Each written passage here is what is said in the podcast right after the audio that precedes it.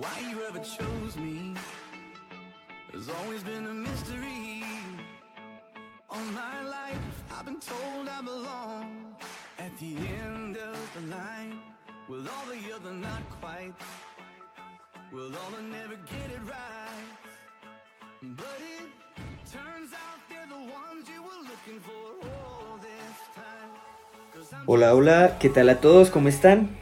Eh, bienvenidos nuevamente a este espacio de los Donadi, en donde vamos eh, a seguir tratando temas eh, importantes, seguir dando herramientas basadas en la palabra para poder atacar diferentes temas, diferentes cosas, para que cada vez nuestra vida sea más conforme al corazón de Cristo.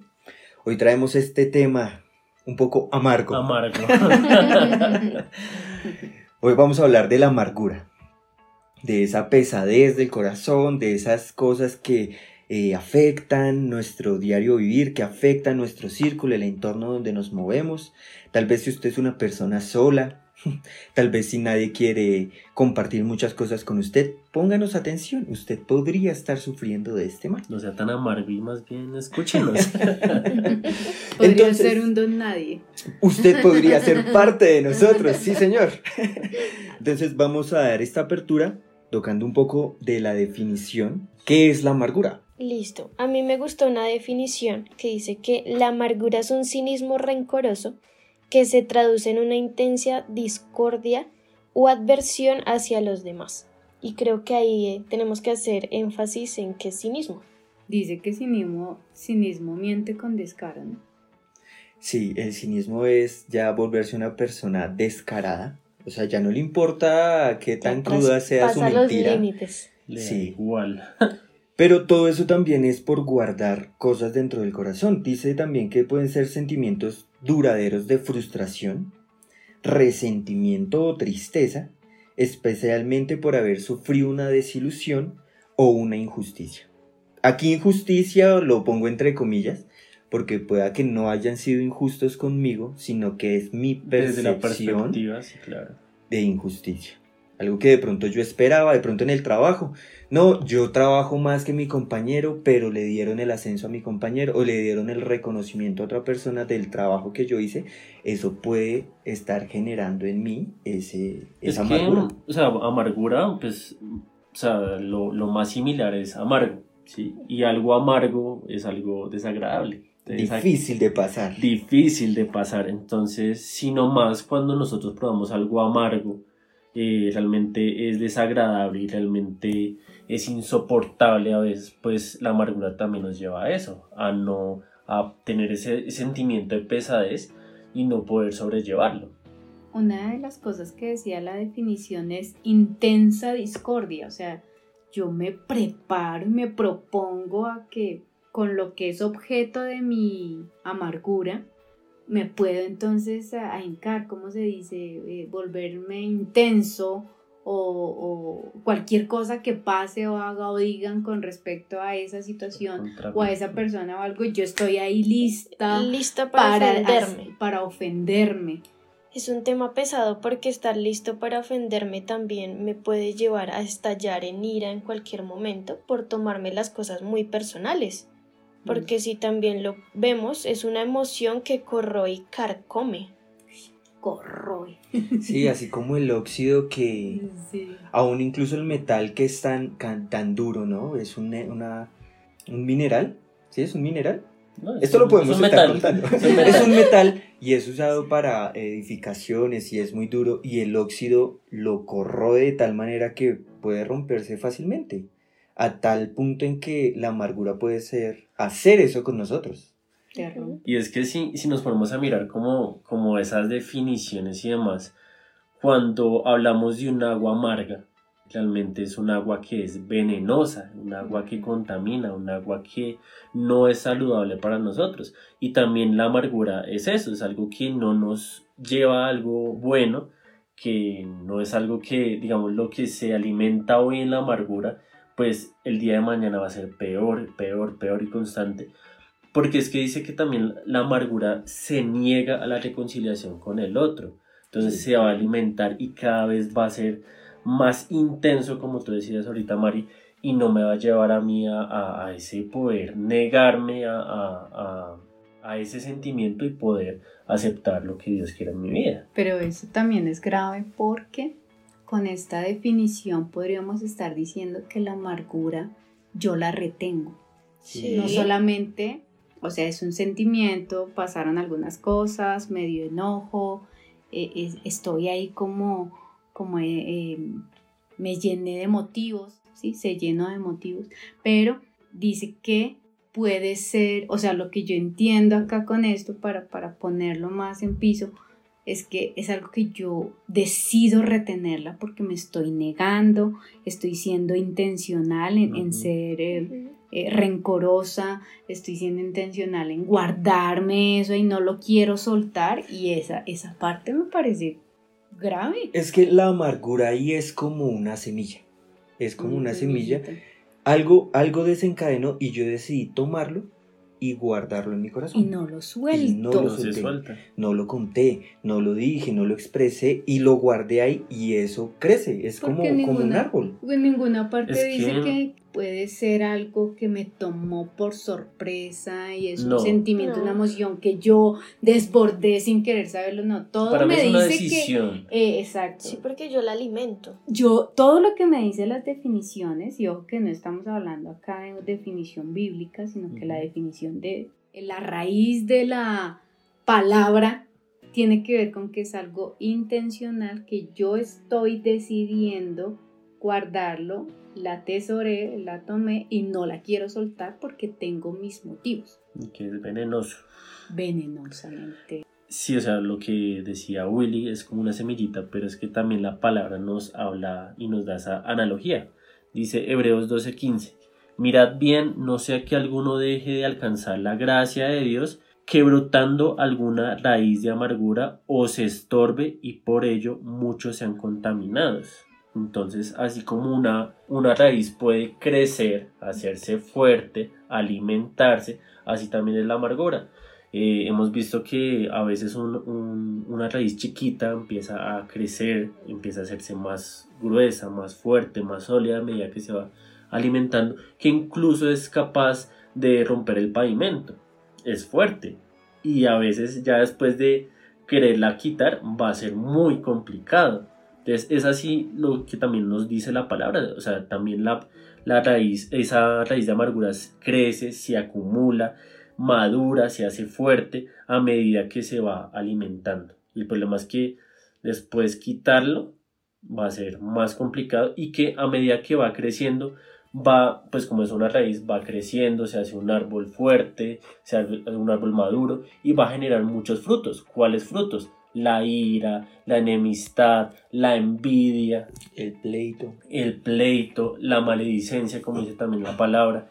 Entonces, por eso es que dice su palabra que nosotros no podemos permitir que haya en nosotros una raíz de amargura, porque así haya una pequeña raíz, eso va a crecer y se va a alimentar. Con lo que tú dices, Dieguito, si nosotros vemos la raíz, nosotros no la podemos ver a simple vista. Quiere decir que la amargura es un pecado como si viniera durmiendo, yo no me doy cuenta o no me quiero dar cuenta, pero Dios sí conoce cada corazón. Entonces es ver que crece bajo la superficie, en lo profundo del suelo de nuestros corazones, va tomando territorio y eso contamina. Y no solo me contamina a mí, sino cuántas veces estoy contaminando a mi alrededor.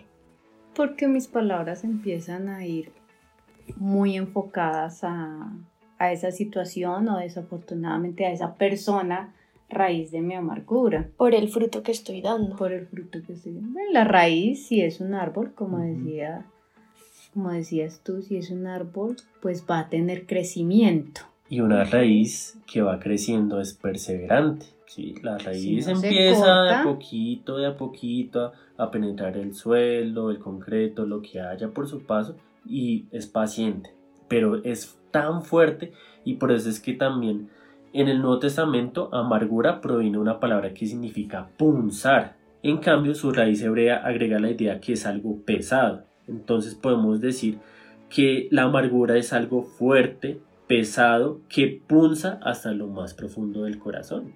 Y es lo que dice Dani, o sea, no es visible. Ya cuando una persona, es que en serio, o sea, empieza a contestarle mal a las personas que tienen al lado, no pasa ninguna cosa, ya se ve tan tan está tan aferrada a sus sentimientos que está lista para ofenderse. Entonces sí, o sea, lo que realmente empezamos a ver ya es el fruto, entonces ya empezamos a ver que hay contienda, que hay ira, pero es que realmente no hay, que, no hay que atacar la, ira, hay, que, atacar desde la raíz. Sí. ¿Cuáles son los frutos de este, de este árbol siguiendo la misma analogía que, toca, que tocas, Dieguito? Es, las personas siempre están criticando estas personas siempre se viven quejando de todo. Se sienten enojados, son volátiles y ofensivos. Su autoestima es baja y les gusta hacer sentir a los demás mal. Esas son como esos frutos que da esa raíz de amargura. Ese que dices de ser volátiles es charrísimo, que uno esté con una persona y que en cualquier momento cualquier cosa detone su mal humor, su, mal genio, sí, esa parte sí me parece como, como charrísima porque eh, en un grupo de amigos o en alguna reunión. En qué momento. Sí, en qué momento uno hace algo que sin saber y, y resulta que, que... de pronto no era para ofender. No, y ni, o de pronto ni siquiera tenía nada que ver con esa persona, pero eh, se ofenden muy fácil y se vuelven como esa volatilidad, o sea, en qué momento... se estalla y que uno dice, uy, pero yo qué hice. ¿En qué momento? Sí. Entonces es charro porque pues las personas terminan o sea, la amargura se ve. Entonces las personas terminan como que dejándolas a un lado como para evitarse problemas o algo. Una manera de también identificarla, dice un documento que estaba leyendo, es que la amargura hace que el carácter cambie. ¿Sí? Hay muchas personas que dicen como, no era así, yo no era así, ¿qué pasó? Yo era muy alegre, yo de pronto estaba dispuesto a, a hacer más cosas, yo era muy amoroso, o yo era muy amigable. Y pasó algo. Si pasó algo, ¿en qué momento cambió? ¿En qué momento mi carácter cambió y empecé a ser así? O sea, la amargura sí tiene ese, como ese poder de cambiar mi carácter. Es que como es un veneno. Claro, un veneno hace eso, o sea, distintos tipos de veneno pueden llegar a, a tergiversar como la visión que se tiene la perspectiva del mundo y a cambiar toda la, la realidad que está sucediendo. Y digamos, ahí, no sé si ya terminaste tu video.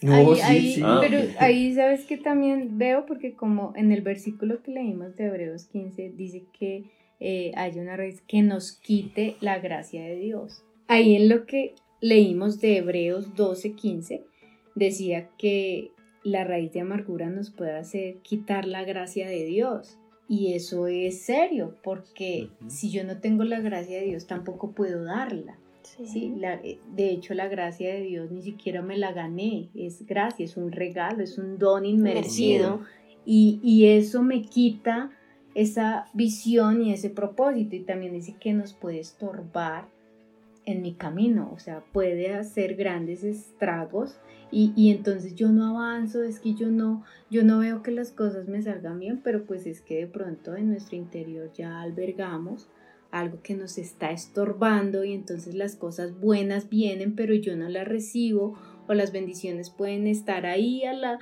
a, la, en mis narices y no las entiendo porque yo me he encerrado ensimismado en mi en tema de amargura, en mi enojo, en mi ira, en mi ira, en mi resentimiento. Dice que también es rencoroso y el egoísmo. Pueden ser enojos guardados desde mucho tiempo. Como dice Primera de Corintios 13, que dice que el amor no es rencoroso, o sea, no me lleva eh, número de faltas realizadas, pero a veces nosotros, sí, esta, esta me la hizo una vez y ya, ya van dos veces, ya van tres veces, o sea, ya no lo soporto, ya tal cosa, y eso empieza a dañar, digamos que como a nivel de matrimonio, eso podría hacer mucho daño si nosotros andamos como con esa mentalidad de, que las personas tienen que agradarnos. Las personas van a fallar. Y si yo no tengo esa perspectiva, pues yo me voy a llenar de muchos enojos y me voy a llenar de amargura y no voy a estar feliz de, lo que tengo, sino que estoy pensando en lo que me hicieron, en lo que yo guardé. Y ojo porque lo repetimos, es algo intencional que yo estoy haciendo. Sí, y yo quisiera agregar algo ahí. La amargura también es una expresión de egocentrismo. Porque cuando hay esa amargura, pues obviamente me voy a centrar en, en mí mismo, ¿cierto? Y cualquier cosa que atente contra mi, mi, ego, contra mi orgullo, contra, va a hacer que yo reaccione aún peor. Entonces, por eso también la amargura se encarga de mirar cómo es mi condición con respecto al otro. Entonces, si el otro está mejor en alguna forma, pues entonces no me va a dar mí tranquilidad ni paz porque es que yo estoy por encima del otro. Y por eso es que la amargura también es una forma de también ver una persona egocéntrica. Yo creo que ahí debemos entrar a mirar entonces alertas de que la amargura está brotando en mí. La primera es mi boca está fuera de control. Y lo vemos en Romanos 3:14, que dice, llena está su boca de maldición y de amargura. ¿Qué estoy reflejando? ¿Qué estoy hablando? ¿Qué está saliendo de mi boca? Y ahí también ya debemos entrar a estoy enfermo.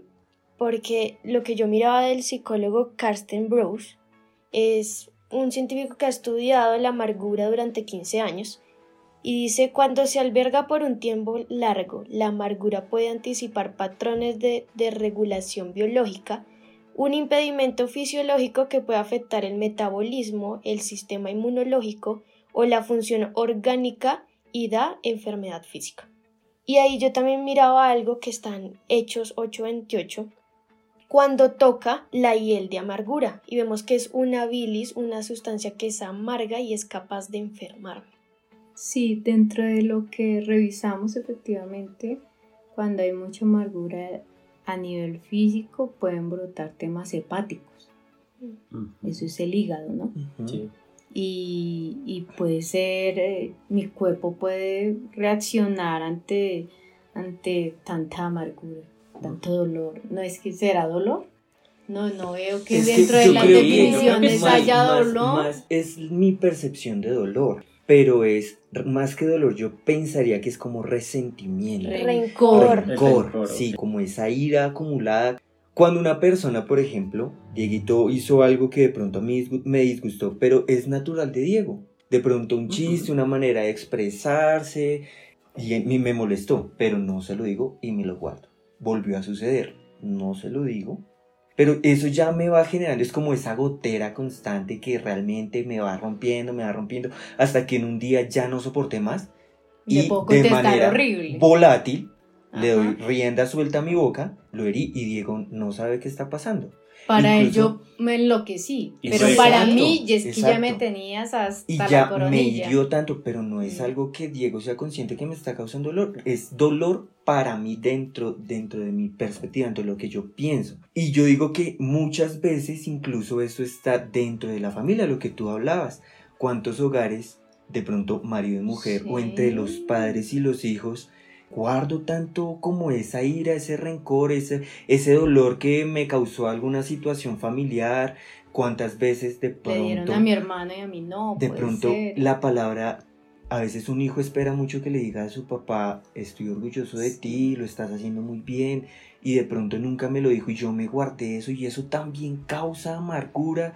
Y entonces dejo de respetar a mi papá, eh, empiezas a ver esa carencia de amor tanto del padre con el hijo, al hijo al padre o entre esposos. Si yo esperaba que mi, mi, esposa me dijera algo y no lo hizo y también lo guardé y eso va causando amargura y va causando una ruptura dentro de la familia. Y cuántas personas no vemos y cuántas familias no vemos que están fracturadas porque han guardado esa raíz de amargura porque es algo que me estorba como dice Hebreos y por eso muchos son contaminados. Entonces mi casa también está contaminada de amargura por todo lo que dice Willy, todo lo que yo me guardo, todo lo que yo no soy capaz de pronto de expresar porque creo que el otro no le va a dar la importancia. Es, es difícil ver cómo una situación de amargura o yo puedo ver en mi hogar que hay algo que no está bien cuando lo que decimos, de repente el hijo empieza a contestar feo o la mamá le empieza a hablar feo o entre esposos ya hay algo que de pronto está sin resolver. Y a veces por falta de tiempo, falta de madurez o falta de, de realmente, pues si somos creyentes deberíamos mirar cómo lo solucionamos prontamente, pero si no, Entonces, eh, en casa, por eso a veces se ven lo que tú dices, tantas fracturas en las relaciones, porque me lo hiciste tantas veces que yo ya tengo ese enojo al tope y ya, o sea, no me importa saber nada de ti o no me importa saber tu opinión y yo ya respondo con cinco piedras en la mano, era el dicho de la casa. Me respondió con cinco piedras. Siguiendo con las alertas de la amargura si está brotando en mí, hay algo y es que puede cambiar mi perspectiva y de pronto mi identidad. Dijiste tú, ¿qué dices de esa parte? Ahí en, en este punto pues yo quisiera hablar de Noemí, porque es un caso que lo trata la Biblia muy interesante en cuanto a la amargura. Noemí tiene su esposo, tiene sus hijos y ellos se van de Israel porque pues hay, hay hambre y van a, a, una tierra extranjera y en esa tierra extranjera muere su marido, queda viva. Entonces ahí viene una primera eh, causa, una tristeza profunda en, la vida de Noemí. Tiempo después sus hijos se casan con moabitas, es decir, con personas que no eran del pueblo de Israel y que no estaban llamadas a, estar eh, con sus hijos. Y luego de eso, pues sus hijos mueren. Entonces vemos cómo empieza a como de pronto, o sea, este transcurso de tiempo fue más o menos de 10 años y Noemí empezó a cargar y a cargarse y a cargarse y son cosas que, o sea, ante los ojos de ella pues son supremamente relevantes e importantes porque es la pérdida de su esposo, de sus hijos y en ese momento pues ella junto con, su con sus nueras deciden volver a Israel pero Noemí dice, Noemí dice, ya no me llamen más Noemí. ¿Y Noemí qué significa? Noemí significa alguien con gracia, alguien que eh, tiene gozo, alguien que agrada al Señor. Esa era Noemí. Y después ella dice, no me llame más Noemí, sino llámeme Mara. Y Mara significa amargura, porque Dios me ha traído amargura. ¿Qué perdió Noemí en ese momento con su amargura? Perdió la perspectiva de lo que realmente estaba pasando. Permite Dios que Noemí junto con sus nueras puedan volver a la tierra que Dios le había llamado a ella. También permite que, o sea, no permite ver que Noemí no estaba sola. Dios había puesto a dos mujeres muy valerosas a su lado para que sirvieran de ánimo y apoyo. Y lo más importante, que Dios no la había abandonado. Entonces, cuando viene la amargura, se pierde la perspectiva, se pierde también identidad porque ella dice, cámbienme el nombre, y es donde Dios quiere eh, entrar ahí, pues a tratar esa parte de la amargura, porque dice que cercano está el Señor a los quebrantados de corazón y salva a los abatidos de espíritu, eso lo dice en el Salmo 34, 18. Porque es que cuando vemos los antónimos de la amargura, dice que es gozo, alegría, felicidad, placer, dicha, contentamiento, dulzura. Entonces, si vemos, Noemí se cambió de ese de, estar gozosa a estar amargada y ella le echa la culpa a Dios, ¿sí? Y a veces nosotros también hacemos lo mismo. Nuestra amargura a veces es porque Dios no hizo lo que yo estaba esperando que hiciera. Entonces ya voy perdiendo como la fe y ya no, no quiero seguir como en los caminos del Señor porque no fue lo que esperé o lo que fuera. Y, y empezamos también a echarle a Dios la culpa de nuestras malas decisiones a veces o de las cosas. Se pues, me olvida quién es Dios. Exacto. Y Dios es, es bueno. La Biblia dice que Dios es bueno. De hecho, escuché una frase que me gustó mucho que decía que Jesús no existe porque la Biblia lo dice. Jesús existe y por eso la Biblia lo dice. Entonces a veces nos sacamos nosotros como de ese contexto, ¿sí? Porque a veces pensamos que, ay, es que Dios, eh, como que lo, lo encasillamos. Es que lo tocamos como muy natural, muy humanamente. Lo tratamos como un libro natural y como en un libro pues pueden haber varios focos o centros o pues la Biblia tocó a Cristo en esta entonces, parte. existe en nuestra mente o es como porque, sí, De, de, manera histórica nos trajo la Biblia a Cristo, pero es al revés. No, es al revés. la Biblia lo cuenta porque Jesús existe. Entonces me está diciendo una verdad. Entonces también a veces perdemos tanto la perspectiva con Dios y dice que como los antónimos, el gozo y un fruto, del, un fruto no, el fruto del Espíritu Santo es amor, gozo, paz, paciencia, benignidad, bondad, fe, mansedumbre y templanza. Contra tales cosas no hay ley. O sea, eso nadie te lo va a derribar y nadie te lo va a quitar. Y si dejamos que el Espíritu Santo empiece a sanar, empiece a restaurar, empiece a darme la perspectiva correcta, pues yo no voy a perder el gozo, es lo que dice Salmo 51, 12. Vuélveme el gozo de tu salvación y Espíritu noble me, sustente. O sea, me dé piso, me ayude. Aunque la vida se ponga difícil, yo no empiece a guardar esas raíces de amargura porque en lo que hemos visto, peligrosas muy, peligrosas, venenosas.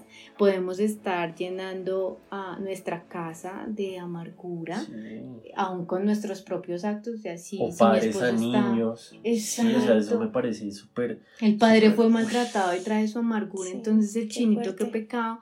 Y por eso nos decían que eh, creo que se los hablamos a ustedes que no son padres, antes de ser padres nosotros debemos ser sanados porque hoy muchos no quieren tener hijos porque es que no quieren repetir la historia. Es como, como dicen coloquialmente, hay un chiste que dice como, no, si usted hubiera preferido en, otra, en otro momento, estando más joven, no casarse con su esposo, hubiera, no, yo tenía que amargarle la vida a ese tipo. ¿Sí? Y, en eso a veces se convierte el matrimonio, o sea, no lo suelto porque es que me la paga, o sea, me, me desquito porque le amargo cuando, cuando se muere el cura que los casó bien hechos y ya va a pagar todo lo que hizo. Y realmente estamos sacando culpables de algo que nosotros mismos debemos tener. Ir a la raíz. Ir a la raíz. Hay amargura, hay enojos, hay ira desbordada. Y todo ello me está dando o me está llevando a dar frutos de la carne. Sí, 100%, claro. sin nada que hacer. Y la palabra es muy clara en Efesios 4:31. Dice, sea quitada de vosotros toda amargura, enojo, ira, gritos, maledicencia, así como toda malicia. Entonces, ¿cuál es la solución que nos da la palabra en contra de esa amargura? Dice, Sed más bien amables unos con otros, misericordiosos, perdonándos unos a otros, así como también Dios os perdonó. Ahí me gustan dos cosas. Primero, que si, que si de pronto vemos el contexto en Efesios, él está hablando como cómo vivir esa vida cristiana, le está hablando a los Efesios. Y dice que ya no vivan como viven los gentiles y que no debemos entristecer al Espíritu Santo y toca primero la amargura, como la raíz. Después de la amargura, el enojo. Después del enojo, la ira. La ira. Después de la ira, los gritos. gritos. Después de los gritos, la, maledicencia. Es que el pecado no llega solo. El pecado abre la puerta y se entran todos sin avisar. O sea, son abusivos realmente es una raíz muy peligrosa porque damos pie, damos vía a muchas cosas. Entonces, ¿qué puerta yo estoy abriendo si estoy teniendo amargura? Y es una decisión. Yo, y, aquí sí quiero de pronto ser eh, eh, un poquito enfático, sí, y, sé que de pronto muchos no van a estar de acuerdo. Yo sé cuando estoy guardando esa semilla de amargura. Sí, yo creo que sí, lo sabemos porque lo voy a tocar con un ejemplo pequeño y son entre pareja los celos. Yo sé que los, yo sé que estoy sintiendo celos por alguna situación y yo decido guardar esa semilla de amargura en mi corazón. Mm. Yo sé que estoy sintiendo envidia por mi compañero del trabajo, de pronto por mi hermano, de pronto por alguna situación en casa. Yo sé que eso me causó amargura y yo decido guardarla en mi corazón. ¿Y la segunda que te gustó por fue? Ya le olvidé. Ay, es que las dije dos en una. Primero, sí, no, no, no. Primero eso, que él está hablando como de, o sea, que tenemos que dejar de ser como los demás. Sí. Y lo segundo, que empieza hablando de la amargura como esa raíz a todos esos males. Y nos da la solución. Nos da la solución. Porque por eso dice el siguiente versículo, por eso la amabilidad la amabilidad, el tratar, no tomarse las cosas personal. pecho. Y nosotros tampoco ser intencionales en hacerle daño a la otra persona. O sea, la venganza no es buena. Eso me lleva a la prudencia. Chao. Sí, Dime. que eso me lleva a mí a ser prudente. a ser sabio. Ser sabio, sí. Para no... Yo tengo que hablar las Ah, cosas. es Hay que necesario hablar las sí. cosas y soltarlas y por eso necesitamos que el Espíritu Santo entre y gobierne, como hemos dicho una y cuatro podcasts atrás. Necesitamos que nuestro espíritu, nuestra mente y nuestro corazón estén sujetos a la autoridad de Cristo, esté gobernada por la palabra de Dios, por eso dice que debe abundar eh, en nosotros la palabra de Dios para que cuando vengan todas estas cosas que en la vida nos pasa, nosotros podamos tener herramientas de decirle a nuestra alma, ojo con lo que estás pensando, porque la palabra de Dios dice esto al respecto de. Si no, pues yo puedo estar eh, pecando, puedo estar pecando mucho en también ser muy intencional en guardarme eso y no sanarlo. Si a veces de pronto el tema de lo que me está causando mucha amargura, no lo quiero hablar o no lo quiero expresar por la razón que sea o porque no quiero armar un problema mayor, lo que sea, pues la Biblia dice que venid a mí todos los que estáis trabajados y Trabajados y cargados y yo los haré descansar, decirle Espíritu Santo, Señor, te entrego mi carga y te pido que me ayudes y me quites esto que está naciendo en mi corazón o que llevo muchos años ahí arraigado en mi corazón y voy a hacer una decisión de soltar y de pedir perdón o perdonar. Y hablando también de la sabiduría, porque hay que ser sabios para poder soltar esa amargura, dice Santiago 3, 13, dice, si ustedes son sabios y entienden los caminos de Dios, demuéstrenlo viviendo una vida honesta y haciendo buenas acciones con la humildad que proviene de la sabiduría. Que se les note. que se les nota. Pero si tienen envidias amargas y ambiciones egoístas en el corazón, no encubran la verdad con jactancias y mentiras. No hay lugar, no hay lugar para la amargura. Eh, Dios nos manda a que vivamos sabiamente, pero eso solamente va a o sea, viene del conocimiento y entender los caminos de Dios, aquí lo dice, y que hay que quitar de raíz y Nos es no, y no es una opción, no es una opción. Ahí dice Quítense. quítense, no es una, Una opción. orden. Entonces, realmente no podemos vivir con eso porque nos envenena y que la única solución es realmente el amor. El La amor, amargura es el pecado más contagioso. Por Sí. eso ahí dice que puede contaminar. Contagioso no, contaminante. Y acá vemos en Salmo 73 cuando David sentía celos de los impíos, de cómo ellos prosperaban y de ver cómo ellos crecían. Y hay algo que dice, se llenó de amargura mi alma y mi corazón sentía punzadas. La punza. La punzada de que hablábamos, que era venenosa, que era algo que hacía Una doler, era una carga pesada. Y dice después, tan torpe era yo que no entendía. Era como una bestia delante de ti. Por eso hay que quitar la amargura. Hay que revisar, hay que revisar a la luz de la de palabra. bestias. la No, pero más todavía. Por eso lo dije pasito. Hay que revisar a la luz de la palabra y si necesitamos también ayuda para poder soltar esas cargas que a veces las hemos tenido tan aferradas que pues se nos hace imposible vivir sin eso, ¿no? Pero pues Cristo nos ha llamado a libertad, Él es el que viene a dar libertad a los cautivos, Él es el que puede romper esas cadenas de opresión y nuestra invitación por eso y nuevamente la respuesta está en Jesucristo. Yo quiero ir cerrando porque sé que no me va a quedar callado. ir cerrando con dos cosas. Primero, no estamos diciendo que el hecho de que haya algo que punce y cause molestia en su corazón sea pecado, porque eso lo pasamos todos. El pecado se da Cuando, Cuando ya hay ya- amargura. cuando lo ya decidí guardar. Es que eso es una puerta. O sea, es, Es una, una puerta, puerta. que yo permito, o sea, dejarla abrir con todo su esplendor y empezarla a alimentar. Entonces, la puerta está ahí y... uy, O sea, el vaso son- nunca se puede llenar.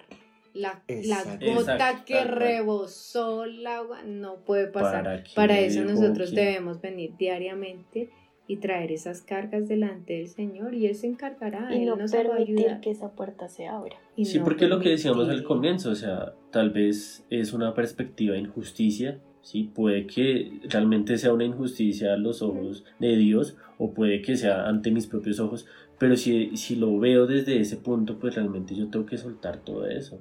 Y no alimentarlo, no alimentarlo, o sea, quitarlo del corazón, porque es que el corazón realmente es esa, ese terreno que Dios quiere gobernar y que Dios quiere alimentar en nuestras vidas y que a veces no dejamos.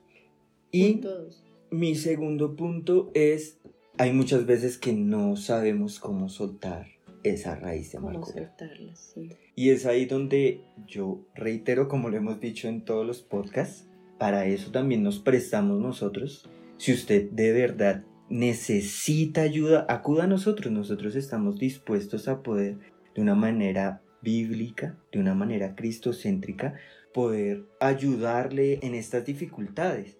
Usted no está solo. ¿sí? Si ya de pronto identificó, pero no sabe cómo atacar eso, que ya de pronto tengo un caos en mi casa y no sé cómo enfrentarlo, escríbanos. Escríbanos, si quiere un correo, invéntese un correo si no quiere saber, eh, que nosotros sepamos quién es.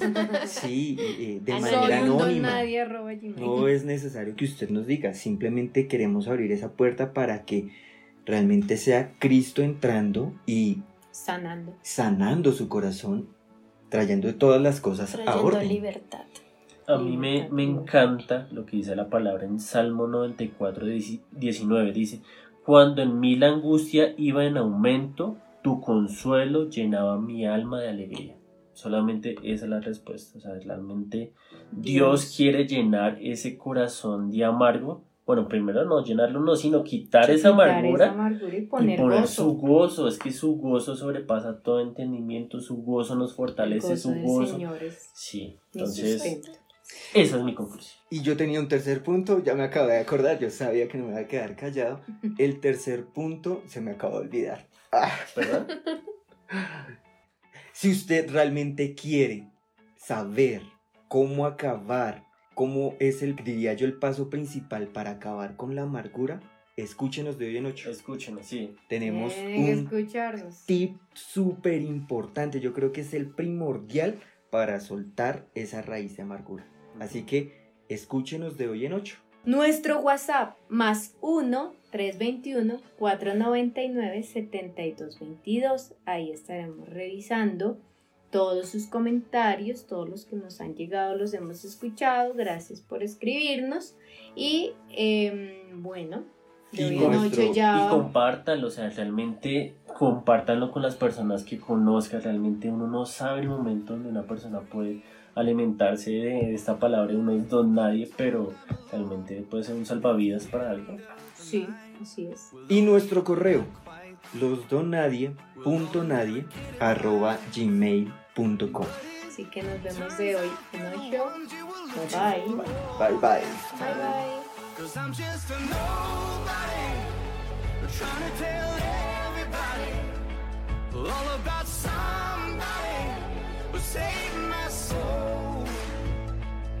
Ever since you rescued me, you gave my heart a song to sing.